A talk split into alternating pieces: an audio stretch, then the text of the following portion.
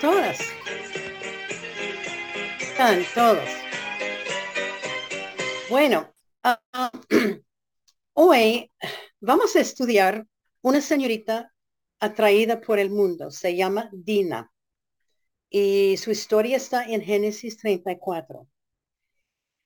El estudio está um, um, un poquito sobre la situación moral en el mundo de Dina y también la situación moral en el día en que estamos viviendo. Entonces vamos a hablar de algunas cosas que están pasando en el mundo hoy en día. Vamos a, si quieren abrir sus Biblias a Génesis, el capítulo 34, vamos a quedarnos en Génesis, el capítulo 34. Eh, el versículo que yo he escogido se encuentra en Santiago 4.4. Santiago 4.4. Y el versículo dice, ¿no sabéis que la amistad con el mundo es enemistad contra Dios? Voy a repetirlo. Santiago 4.4, ¿no sabéis que la amistad del mundo es enemistad contra Dios? Bueno, la, la historia de esa señorita es de un tema un poquito fuerte, pero es uno que debemos tratar, especialmente siendo que el mundo nuestro se encuentra, de mi punto de vista, en un estado de inmoralidad no muy bueno. Y siendo que la sociedad ya acepta el pecado moral, es algo que debemos estudiar y defender la fe y ver lo que Dios tiene, tiene que decir a nosotros. Esta es una historia de indiscreción y deshonra de una señorita que no solamente se afectó a ella, pero afectó a la familia y afectó una nación, afectó otras familias, sus hermanos. Es una historia de una mala decisión encima de otras. La historia es de Dina, la hija de Jacob y Lea. Si, si ustedes pueden recordar, Jacob tenía, bueno, 12 hijas, hijos, pero en esta historia solamente ha tenido 11 hijos porque Benjamín no, no ha nacido todavía. Pero después de 11 hijos varones, nació la única hija, Dina. Su nombre significa justicia y como miembro de la familia de Jacob, una familia bajo una bendición muy especial de Dios, ella debería haber pensado más en su obligación de mantener la honra de su familia, de su hogar y de su nación, pero no lo hizo. Cuando la historia pasó, cuando esta historia pasó, ella tenía más o menos alrededor de 15 años. Eh, en Génesis 31, 13, no lo vamos a leer, pero Dios había mandado a Jacob a volver a su tierra natal y él no lo hizo. Él compró un terreno grande perdón, del rey de un hombre que se llama Amor y colocó sus tiendas grandes para la familia. Y, y, después él construyó, después de colocar sus tiendas, construyó un altar para adorar a Dios. Pero eh, cuando él puso sus tiendas en este lugar, él estaba viviendo en un lugar alrededor de personas paganas, que Dios le había advertido a Jacob no vivir con estas personas ni con estos países. Y Jacob no hizo caso.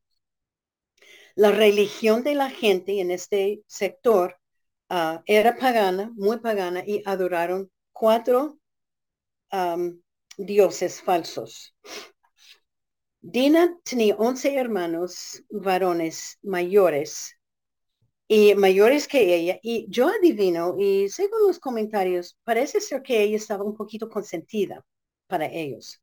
Y también por sus padres, pero porque ella era la única hija entre 11 hijos varones mayores.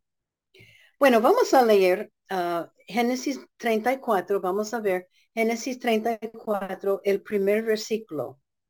Salió Dina, la hija de Lea, la cual ésta había dado a luz a Jacob a ver a las hijas del país. Bueno, este versículo nos dice que ella salió para ver las hijas del país, el país pagano, en la ciudad de Salem. Ah, e, y es obvio, uno piensa con once hermanos mayores, ella no tenía amigas de cerca dentro de la familia. Y dice, dice la palabra eh, en versículo 1 que ella salió para ver las hijas de la ciudad.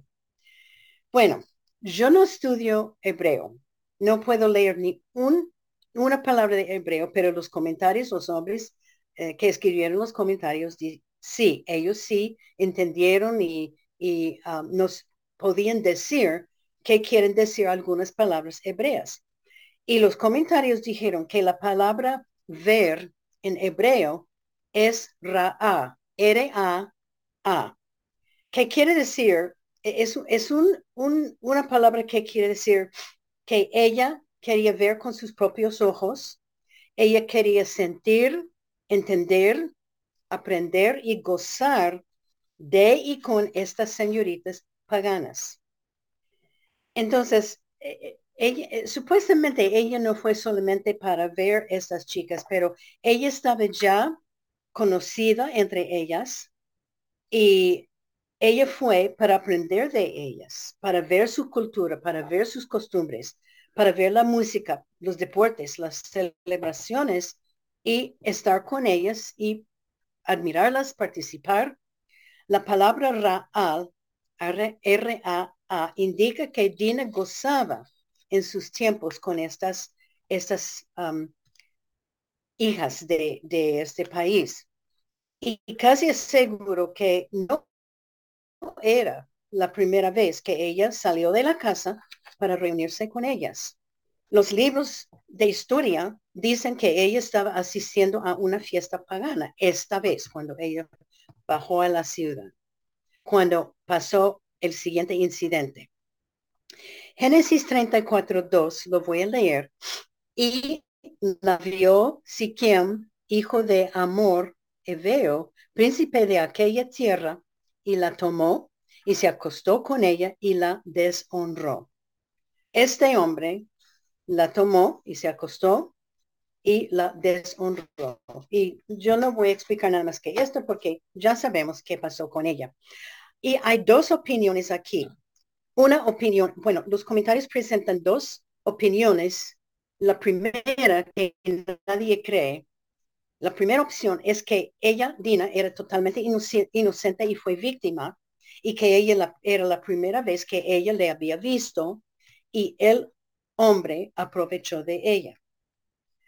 Todos los comentarios dicen que es probable que ella había estado en esta ciudad muchas veces antes y que ellos dos eran algo como, bueno, conocidos, algo como amigos. Y en este versículo, Moisés en el hebreo, que, que, este hombre vio a ella y él usa, Moisés usó la misma palabra, Ra, R-A-A. Viene de la misma palabra, que quiere decir que él estaba ya un poco conocido de ella y había aprendido de ella y la había conocido antes y a lo mejor ellos llevaron un poco de tiempo o mucho tiempo como amigos y él la admiraba y que probablemente ellos habían pasado tiempo juntos, pero solo como amigos, amistades. Bueno, yo creo el, los comentarios y el idioma original y yo entiendo por qué los pastores les gusta consultar los originales, los, los idiomas originales. Creo que Dina puede ser que estaba aburrida en la casa con 11 hermanos y quería salir para conocer otras personas. Génesis 34, 3 dice, pero su alma, y es el alma del, de este joven, se apegó a Dina, la hija de Lea, y se enamoró de la joven y habló al corazón de ella. Su alma se apegó a Dina y él se enamoró y habló a su corazón de ella. Seguro que él le daba atención, mucha atención y también ahora está visitando porque más tardecito vamos a ver que él la llevó al palacio de su papá y ella está visitando a un palacio lujoso cuando está viviendo en una carpa, una carpa grande con una familia de 11 hermanos. y, y, es lógico para el hombre enamorarse con ella. Me dice a mí que no fue la primera vez que él la había visto. Génesis 34, 4 al 5 dice, y habló Siquem, este es el hijo, a, Amor, su padre, diciendo, tómame por mujer a esa joven. Pero oyó Jacob que Siquem había amancillado a Dina su hijo, hija, y estando sus hijos en el, con su ganado en el campo, cayó Jacob hasta que ellos viniesen. El hijo fue donde el padre, el rey, y pidió, ay papi, que, que me consiga esta mujer y yo la amo y para que, para que sea mi esposa. Y mientras tanto, Jacob oyó, alguien le llegó y le dijo lo que había pasado. Es interesante, Jacob no dijo nada hasta que sus hijos volvieran del campo. Interesante de Jacob era más pasivo, no dijo nada. Su hija fue deshonrada y él no dice nada. No hizo nada. Esper, es, él esperó hasta que sus hijos vinieran del campo para que ellos hicieran algo. Es interesante. Eh, Jacob, que estaba tan pasivo. Génesis 34, versículo 6. Y se dirigió Amor, padre de Siquem, a Jacob para hablar con él.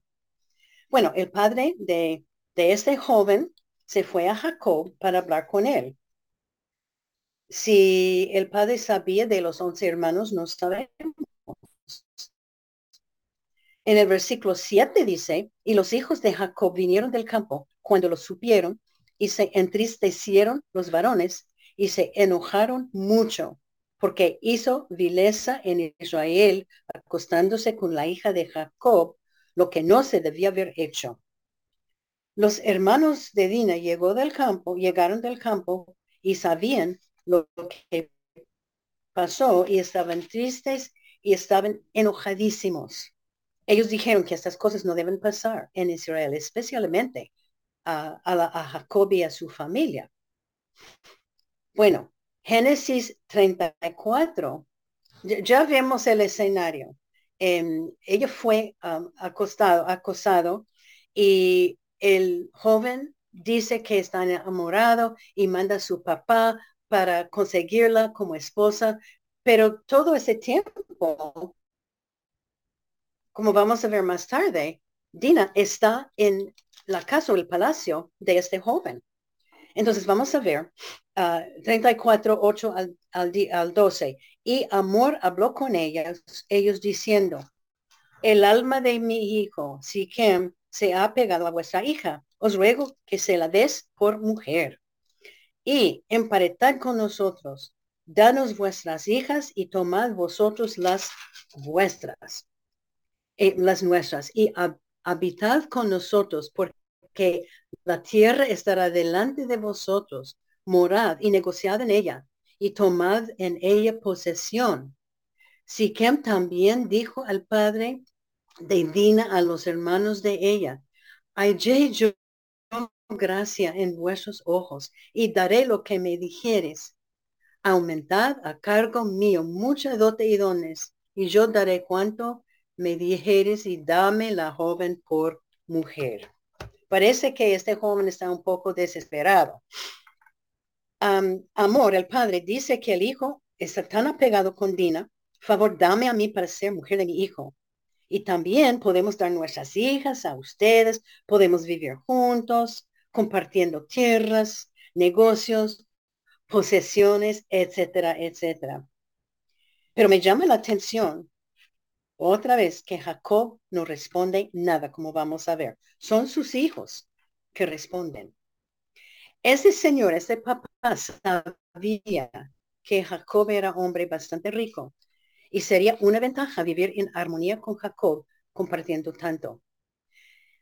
Y unir las dos familias en matrimonio sería algo espectacular para este señor y su país. Y Jacob no respondió. Y ahora lo que a mí me hizo pensar, la sugerencia de este hombre era que los once hijos de Jacob y Jacob mismo, y ellos que van a, formar los doce tribus de Israel, esos hombres que fueron escogidos por Dios, se casen con esta, este hombre y rompen el pacto entre Dios y Abraham. Eso es lo que está sugiriendo el, el papá y Jacob no dijo nada, nada, silencio. ¿Dónde estaba Jacob, Jacob cuando su hijo se fue a la ciudad? ¿Dónde estaba Lea, su madre? Bueno, es una buena pregunta. Seguro que ellos sabían de la desobediencia de su hija. A lo mejor hemos estudiado la, la esposa de Jacob en antes. Él no era cabeza del hogar, como aprendimos con el estudio de Rebeca. Y parece que no ha cambiado. Y más tarde vamos a ver que Jacob no tiene control ni de su hija ni de sus hijos. Génesis 31, 34, 13 dice, pero respondieron los hijos de Jacob a Siquem y a Amor, su padre, con palabras engañosas, por cuanto había amancillado a Dina, su hermana. Los hijos respondieron, Jacob no respondió nada, no dijo nada. Los hijos respondieron al papá del joven. Y dice que eran palabras engañosas. Piensen ustedes, ¿dónde aprendieron los hijos de Jacob palabras engañosas? Seguro que era de su papá. ¿Recuerdan que Jacob y como él engañó su eh, hermano Esaú con su primogenitura? Podemos recordar eso. Eso era hace poco tiempo. Es interesante que nadie de la familia de Dina ni cuestiona si es verdad o no lo que dice Amón, Amor y Jacob. A Jacob. E, ellos creyeron sin duda y no se asustaron ni dudaban que Dina había asistido a esta ciudad. Eso me dice que a mí, que ellos sabían que ella iba con frecuencia a la ciudad a visitar a estas señoritas y a estas fiestas paganas y que ella ya conoció a este joven en antes. Bueno, vamos a leer Génesis 34, 14 al 17. Y, y les dijeron, no podemos hacer esto de dar nuestra hermana a hombre incircunciso, porque entre nosotros es abominación. Mas con esta condición os complaceremos, si habéis de ser como nosotros, que se circuncide entre vosotros todo varón. Entonces os daremos nuestras hijas y tomaremos nosotros las fuerzas y habitaremos con vosotros y seremos un pueblo. todo esto es mentira, es mentiroso. Mas si no nos prestaréis oído para circuncidaros, tomaremos vuestra hija y nos iremos. Hmm. Los hermanos estaban llenos con rabia. En contraste, a Jacob es quieto y pasivo y no dice nada en cuanto al asunto. Y esos, esos hermanos, todo, lo que dijeron era mentiroso y engaño. Dijeron, no podemos permitir que Dina se case con un hombre incircunciso, es una abominación. Y si ustedes todos deciden, todos a circuncisar, daremos nuestras hijas a Dina y Dina, y no tomamos Dina y salimos. Pero todo eso fue una mentira. El circunciso era marca y afirmación del pacto de Dios con Abraham y a la nación de Israel. Bueno, Génesis 34, 18 al 19 dice, y parecieron bien sus palabras a Amor y a Siquem, hijo de Amor, y no tardó el joven en hacer aquello, porque la hija de Jacob le había agradado y él era el más distinguido de toda la casa de su padre. Bueno, el hijo, Siquem lo hicieron inmediatamente, el, el sikhismo. Génesis 24, 19 al 24. Voy a hacer un resumen, uh, solo para decirles lo que pasó. Todos los hombres de la ciudad escucharon. Escucharon uh, amor de, decir de que esos hombres son amables, son pacíficos y van a habitar en nuestro país. Vamos a compartir todo. Seremos un solo pueblo. Todos sus bienes, sus ganados serán nuestros. Y todos circuncidaron. seguro que, que, codicia era parte del plan del padre amor, porque él pensaba, uy, vamos a unir las dos familias y mm, vamos a aprovechar del, del dinero y de todo lo que tiene Jacob. Bueno, Génesis 34, 25 al 26, lo voy a leer. Génesis 34, 25 al 26. Pero sucedió que al tercer día cuando sentían ellos el mayor dolor, dos de los hijos de Jacob, Simeón y Leví, hermanos de Dina, tomaron cada uno su espada y vinieron contra la ciudad que estaba desprevenida y mataron a todo varón. Y a Amor y Siquem su hijo los mataron al, a filo de espada y tomaron a Dina de casa de Siquem y se fueron.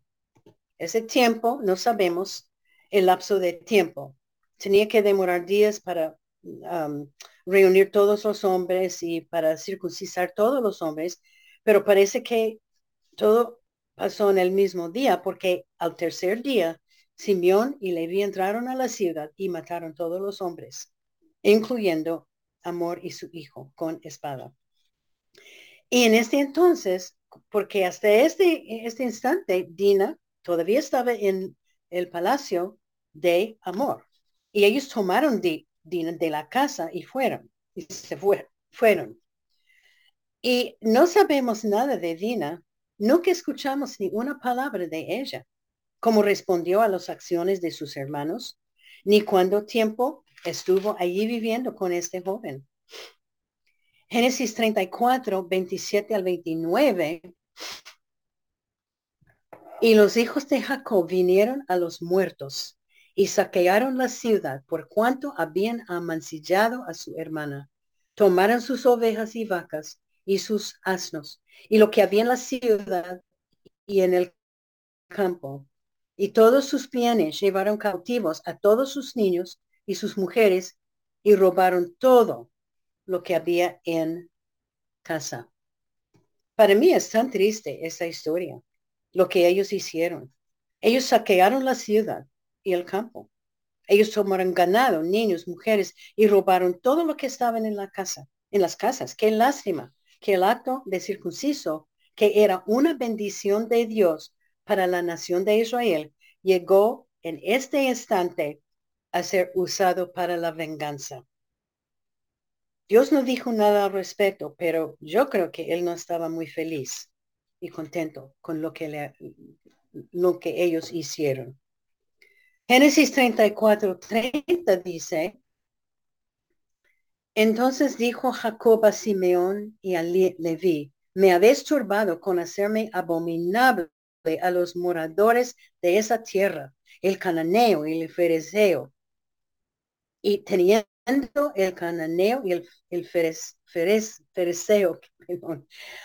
y teniendo yo pocos hombres, se juntarán contra mí y me atacarán y, y seré destruido yo y mi casa. Uy, ¿en quién estaba pensando Jacob? En sí mismo, ¿no? Él estaba turbado y preocupado por los que van a llegar tras él y atacarlo a él y destruir su casa. Nada de preocupación de su hija, ni de tanta gente que sus hijos habían matado. Eso nos dice mucho de la vida de Jacob y de la clase de padre que era y hombre que era. En Génesis 34, Génesis 34, 31 dice, pero ellos, los, los hijos, respondieron, ¿había él de tratar a nuestra hermana como a una ramera? Los dos hermanos no se arrepintieron de lo que habían hecho.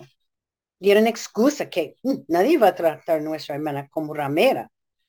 Ellos merecían lo que les pasó. Es interesante esta historia y muy triste. Pero ahora vemos un poquito en Génesis 35. Voy a leer los versículos 1 y 2 y parte de 3. Génesis 34, empezando con el versículo 1. Dijo Dios a Jacob, levántate y sube a Betel y quédate ahí y haz ahí un altar al Dios que te apareció cuando huís de tu hermano Esaú. Entonces Jacob dijo a su familia y a todos los que con él estaban, quitad los dioses ajenos que hay entre vosotros y limpiaos y mudad vuestros vestidos y levantémonos y subamos a Betel y haré ahí altar al Dios. Bueno, por fin Dios habla a Jacob y Dios le, dijo que salga y que suba a Betel y haga un altar a mí, a Dios. Es interesante que ya él dice a su familia para quitar los dioses ajenos que tienen y, limpiar, y limpiarse. nos dice que entre su familia hubo dioses ajenos. Por fin, Jacob tomó el papel de cabeza de su hogar, pero parece que ya era muy tarde. Y por fin Jacob decidió obedecer a Dios e ir donde Dios quería. Esa historia es muy triste para mí. lo que pasó, lo que hicieron los hermanos, y por causa de una señorita que quería meterse en el mundo.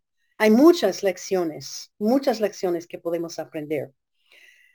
La primera lección que de lo que yo quiero hablar, yo quiero hablar de la verdad y la mentira. Nuestro Dios es verdad. Y Dios no quiere que como creyentes estemos creyendo las mentiras de Satanás. Dina dejó que el enemigo le guiara a una vida no aceptable a Dios. En Juan 14, 6, Juan 14, 6, Jesús dice, yo soy el camino, la verdad y la vida. Y tenemos que saber, Dios no solamente dice la verdad, Dios es verdad. Todo de Él, todo lo que es de Él es verdad. Entonces, Él es la verdad. Juan 8:44, 4, Juan 8:44 describe Satanás como mentiroso y el padre de la mentira. Y él, Satanás ahora está en control del mundo. Y parece ser que estaba en control del mundo en aquellos días también. En el libro, primer libro de la Biblia, Voy a, y, yo quiero hablar un poquito de las, yo quiero aprovechar porque está pasando mucho en nuestro mundo de hoy, hoy día, y son mentiras que están en el mundo hoy. Y tenemos que saber y tenemos que trabajar contra Satanás. Satanás es nuestro enemigo y él está haciendo todo para desviarnos de Dios, para separarnos de Dios. Y él está trabajando hoy especialmente donde la juventud. Satanás trabajó en la vida divina. Él tenía una gran victoria.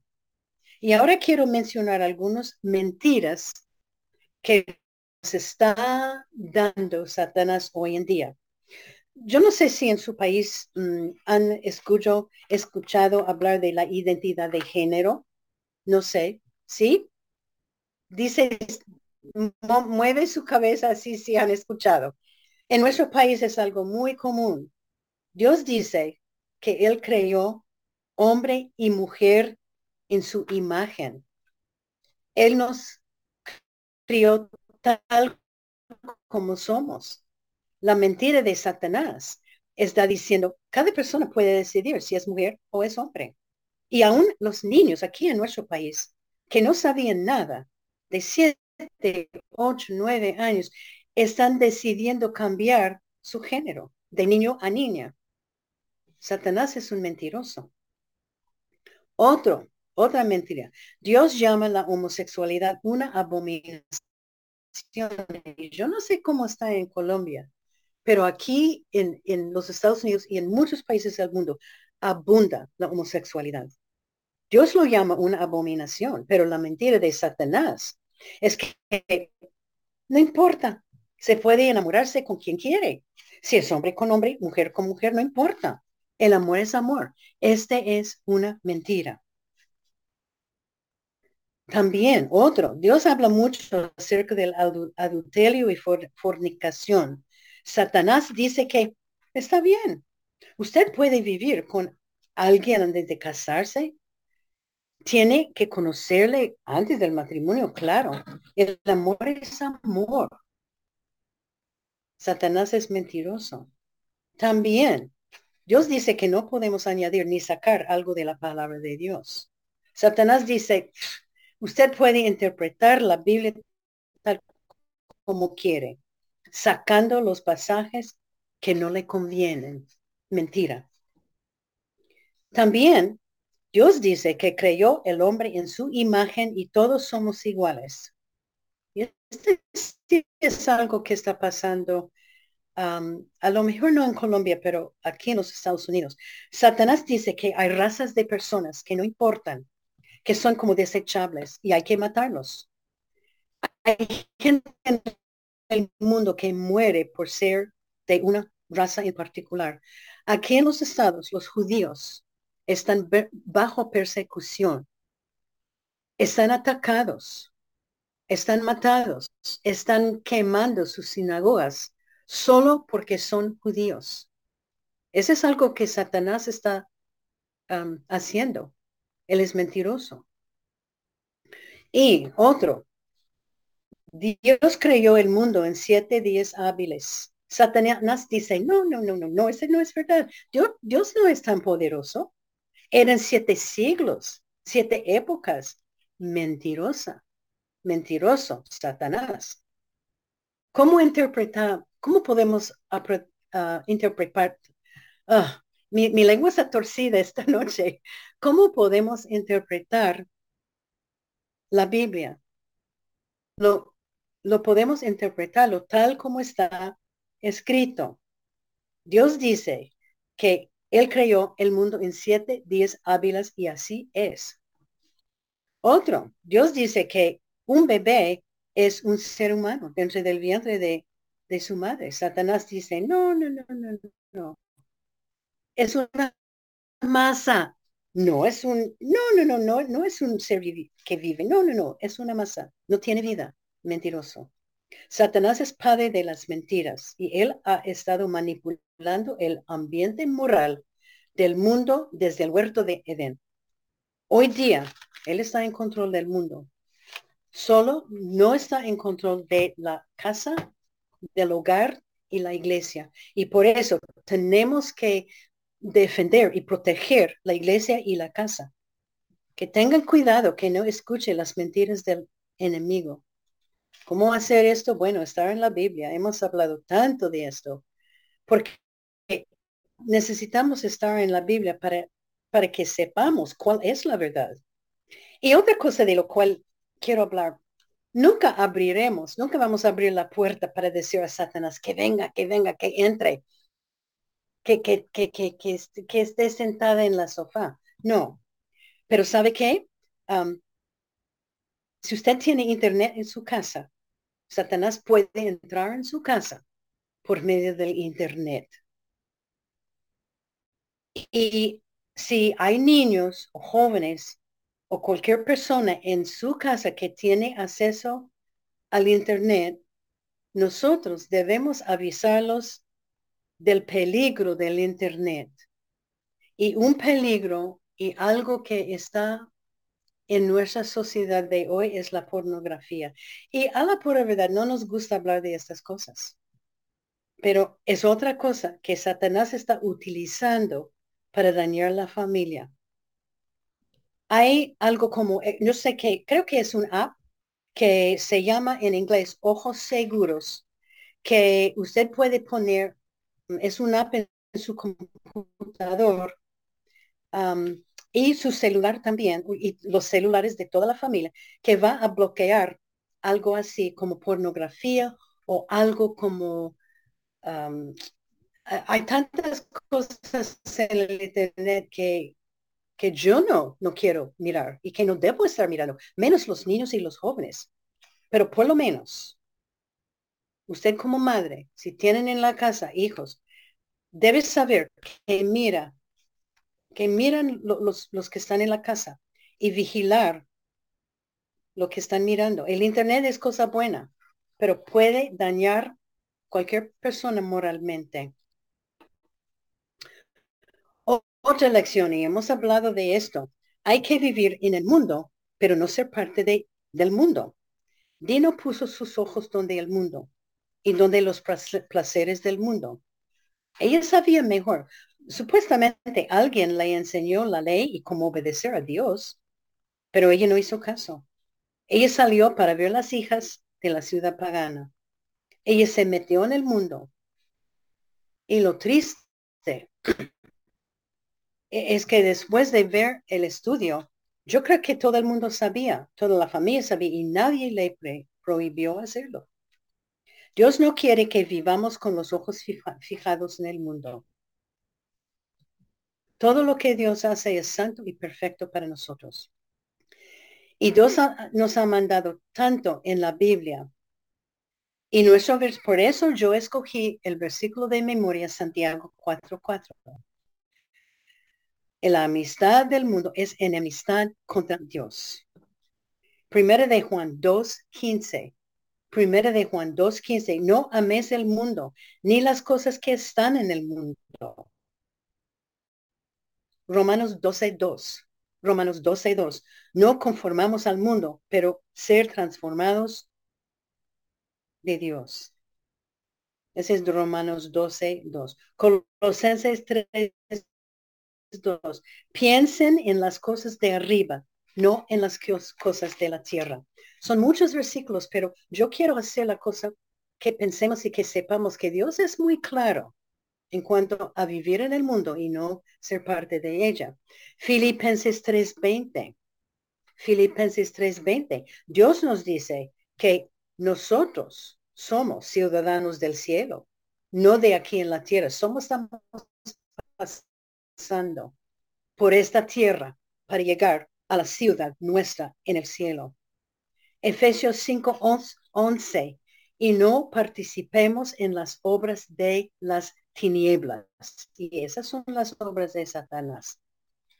Dios nos ha exhortado en su palabra que no debemos ser parte ni participar en las cosas del mundo. Y Él nos dice que salgamos de las prácticas del mundo y vivamos vidas separadas a Cristo.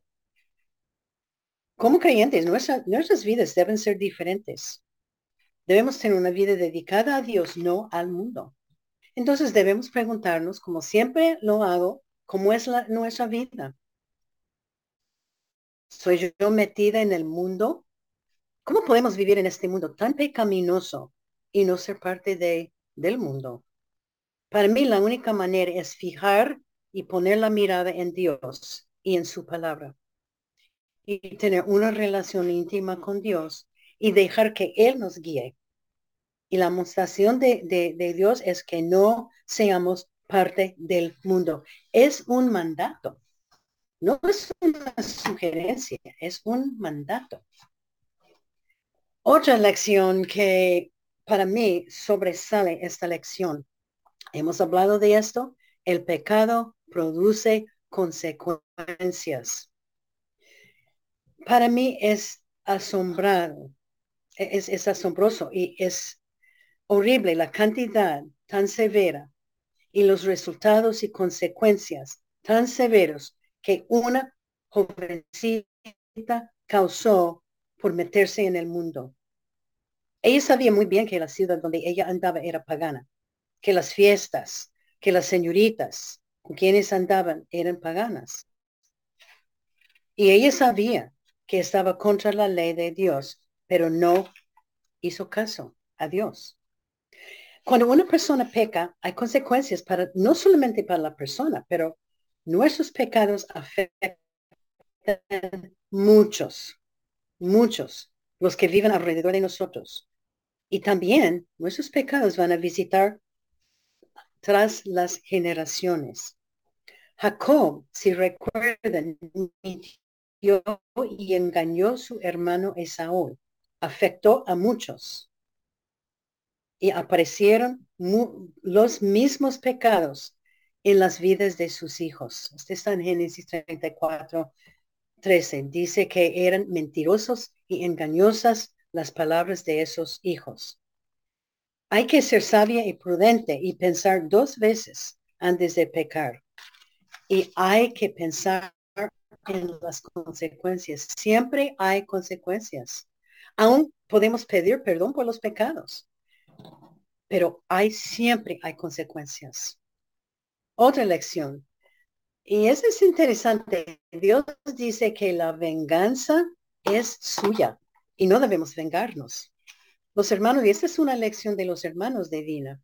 Los hermanos no deberían haber vengado lo que pasó con su hermana, porque no era la voluntad de Dios. Dios no les dijo, hay que vengarlos. ¿Cuántas veces algo nos pasa y decimos hacer algo para, para la venganza? Alguien nos hace una ofensa y decidimos pagar mal por mal. Si nos pasa algo, hay que poner la cosa en las manos del Dios y dejemos el resultado con Él. Deuteronomio 32, 35. Deuteronomio 32, 35 dice, mía es la venganza y la retribución. Romanos 12, 19. Romanos 12, 19 dice, no os venguéis vosotros mismos, amados míos, sino dejad lugar a la ira de Dios. Porque escrito está, mía es la venganza, yo pagaré, dice el Señor. Es muy buena lección, porque como seres humanos tenemos la tendencia de pagar mal por mal. Alguien me hace algo, mm, yo voy a hacer algo peor para él. No es como Dios. Dios no quiere que vivamos así. Bueno, otra lección. Dios quiere que defendamos nuestra fe y que defendamos su palabra. Nuestro Dios es un Dios puro y él odia el Los hermanos de Dina mintieron diciendo mentiras, mentiras engañosas.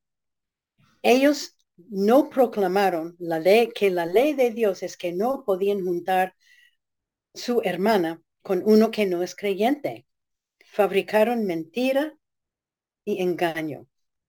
Ellos habían, habrían podido decir, mire, nosotros somos hijos de Dios, del Dios vivo, y no se puede, nuestra hermana no se puede casarse con uno que no es creyente, pero no lo hicieron. Lo que está pasando en el mundo hoy es la inmoralidad, es totalmente en contra de Dios. Hay tanto, tanto que podríamos, que podríamos mencionar. Y, yo, he, yo he mencionado algo en antes. Y esos temas e, están donde Satanás tiene control. Y para mí, yo, ya es tiempo que nosotros como hijos de Dios proclamen, que digan, que enseñen acerca de cómo Dios quiere que vivamos. Hoy día el, creyente parece ser, especialmente, um, hay, gente que conozco yo, no, quiere hablar, no quiere defender la palabra de Dios, no quiere defender a Dios porque no quiere ofender. Y hoy en día es que todo el mundo se ofende solo por, por Pero ya es tiempo que la comunidad cristiana hable enseñe lo que Dios quiere. Ya es tiempo de defender nuestra fe, porque no decir nada significa al mundo que aprobamos lo que está pasando en el mundo y la influencia de Satanás. Hay creyentes que dicen, no, es que, ¿sabe qué? Yo nunca, nunca tendría el aborto. Para mí no está bien, pero si otro quiere, no importa. Sí importa, porque es contra la ley de Dios. O dice, bueno, no es para mi hija, pero si la hija de mi, mi amiga quiere ser niño, quiere cambiar su, su género, no, no importa. Francamente no quiero ofenderla. Ella es mi amiga y no quiero perderla como amiga.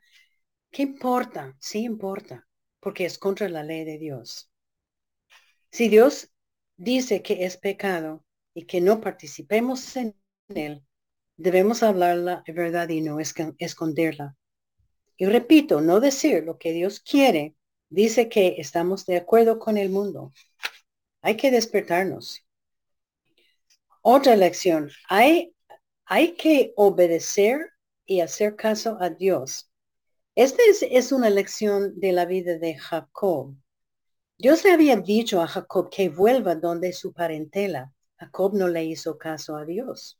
Él puso sus tiendas en un lugar pagano, un lugar donde sus hijos tenían acceso al pecado, acceso al mundo, lugar donde el pecado abundaba. Hay que hacer caso a Dios. Él nos va a querer guiar y tenemos que hacer caso a Él. Y si Dios nos, nos dice en su palabra no hacer algo, no debemos hacerlo. Y si Dios nos dice en su palabra que debemos hacer algo, debemos hacerlo, que lo hagamos. La decisión de Jacob trajo miseria a su familia. Esta decisión de no obedecer a Dios en un solo instante, Dina se metió en el mundo. Sus dos hijos mataron todos los hombres de una ciudad y destruyeron todas las familias. Las señoras perdieron sus esposos y, y, destruyeron todo lo que estaba en casa solo por una desobediencia de parte de Jacob. Solo porque él decidió, yo voy a hacer lo que quiero, no, no lo que Dios quiere. Es una muy buena lección para nosotros. Hay que hacer lo que Dios quiere que hagamos. Deuteronomio 5.33a, Deuteronomio 5.33a dice, andad en todo el camino que Jehová vuestro Dios os ha mandado. Todo, todo, lo que estoy dando son mandatos de Dios. Bueno, otra lección. Hay veces, y hemos hablado de eso, hay, veces que Dios nos deja pasar por pruebas terribles para que volvamos a Él. Después de la matanza de los hombres, Dios le dijo a Jacob, por fin Dios habló a Jacob, a Jacob, y dijo Jacob que salga y que vaya a Betel y construye un altar. Dios le estaba diciendo y advirtiendo, Jacob, ya es tiempo que tú y tu familia vuelven a mí. Yo creo que eso fue un despertador para Jacob, porque en eh, Génesis 35, 2, Jacob dijo a todos que quiten todos los dioses falsos y que volvamos a Dios. Y muchas veces me hace pensar como, como familia, como personas, como iglesias, como países, ¿Qué tendrá que hacer Dios para que volvamos a Él?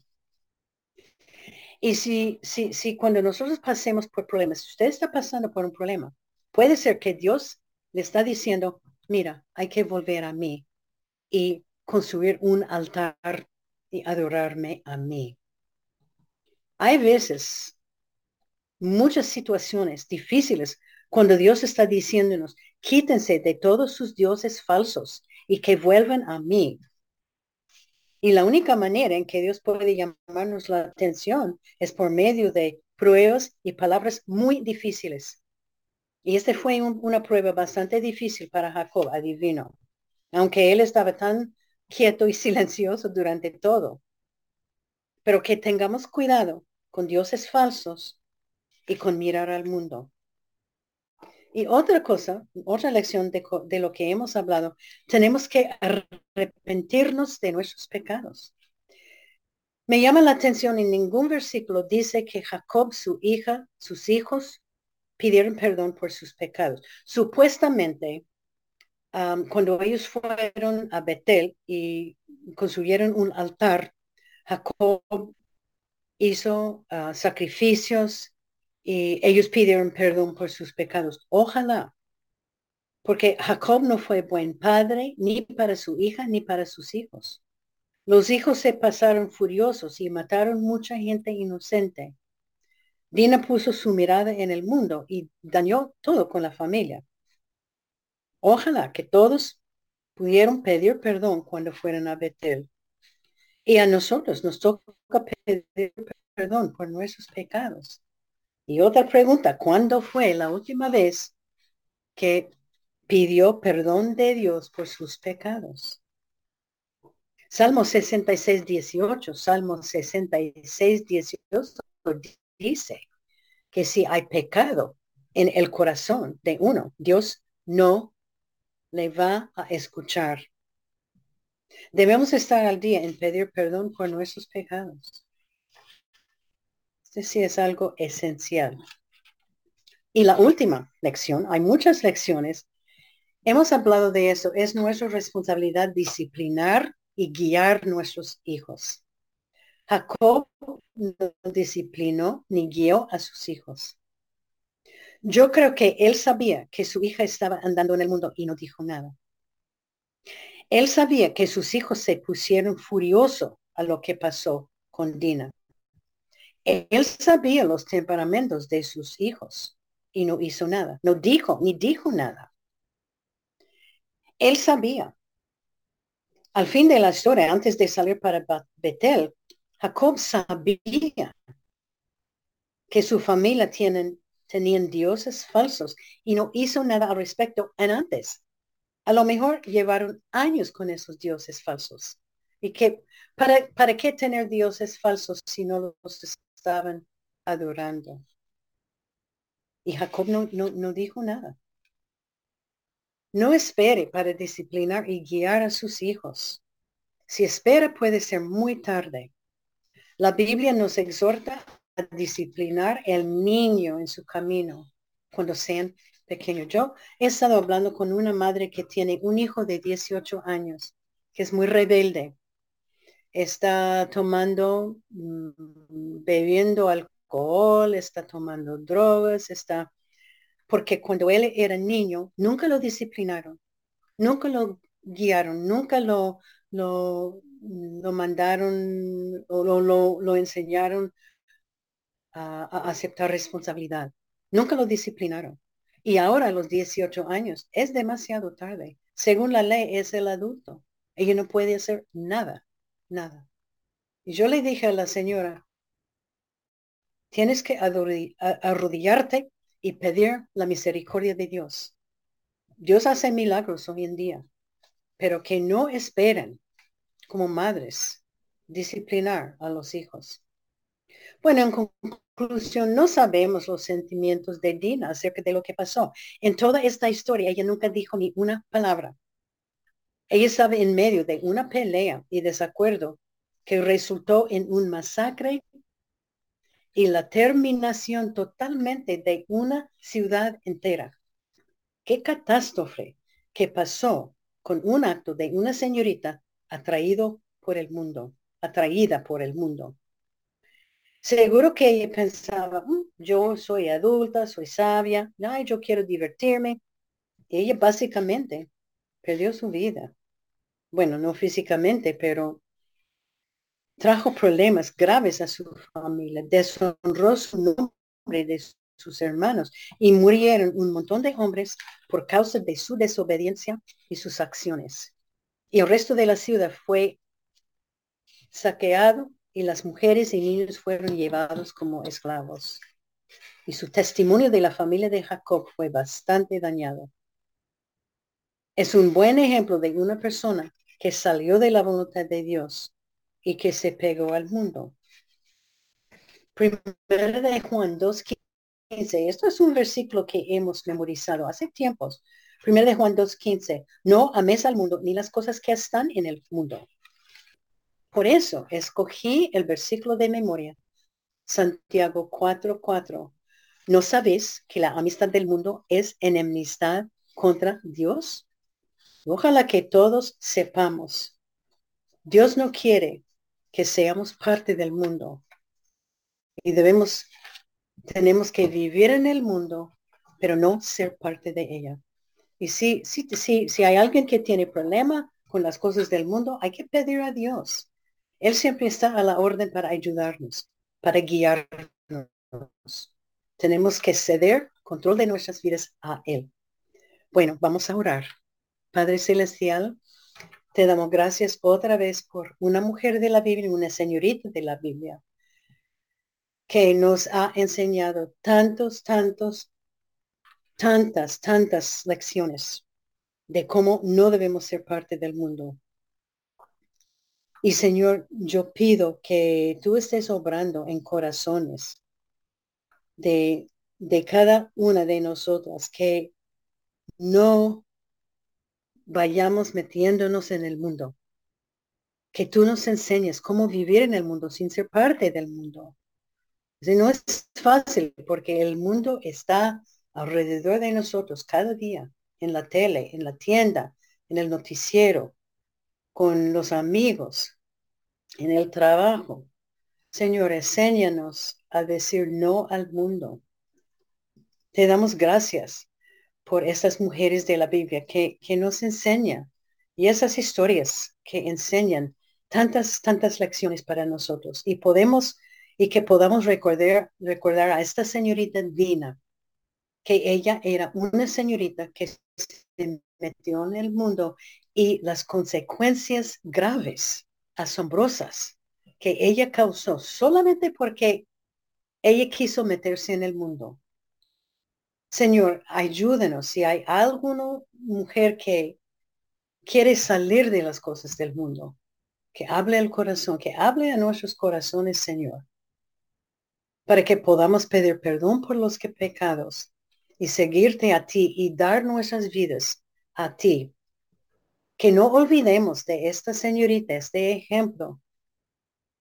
Y que si tenemos hijos como esta señora con quien he estado hablando, si tenemos hijos que están en el mundo, Señor, que nos arrodillemos y que pedimos que tú obras en las vidas de ellos, porque ya a la edad de ser mayor es muy tarde. Ayúdenos, Señor, a guiar, disciplinar y enseñar a nuestros hijos el camino. Señor, te damos tantas gracias por cada dama representada y por el amor y por la paciencia. Te doy gracias por tu palabra que nos enseña. Señor, gracias por todo lo que tú has hecho, por, por las peticiones contestadas y por lo que tú vas a hacer en el futuro. En el nombre de Jesucristo, te damos tantas gracias pidiendo esto. Amén.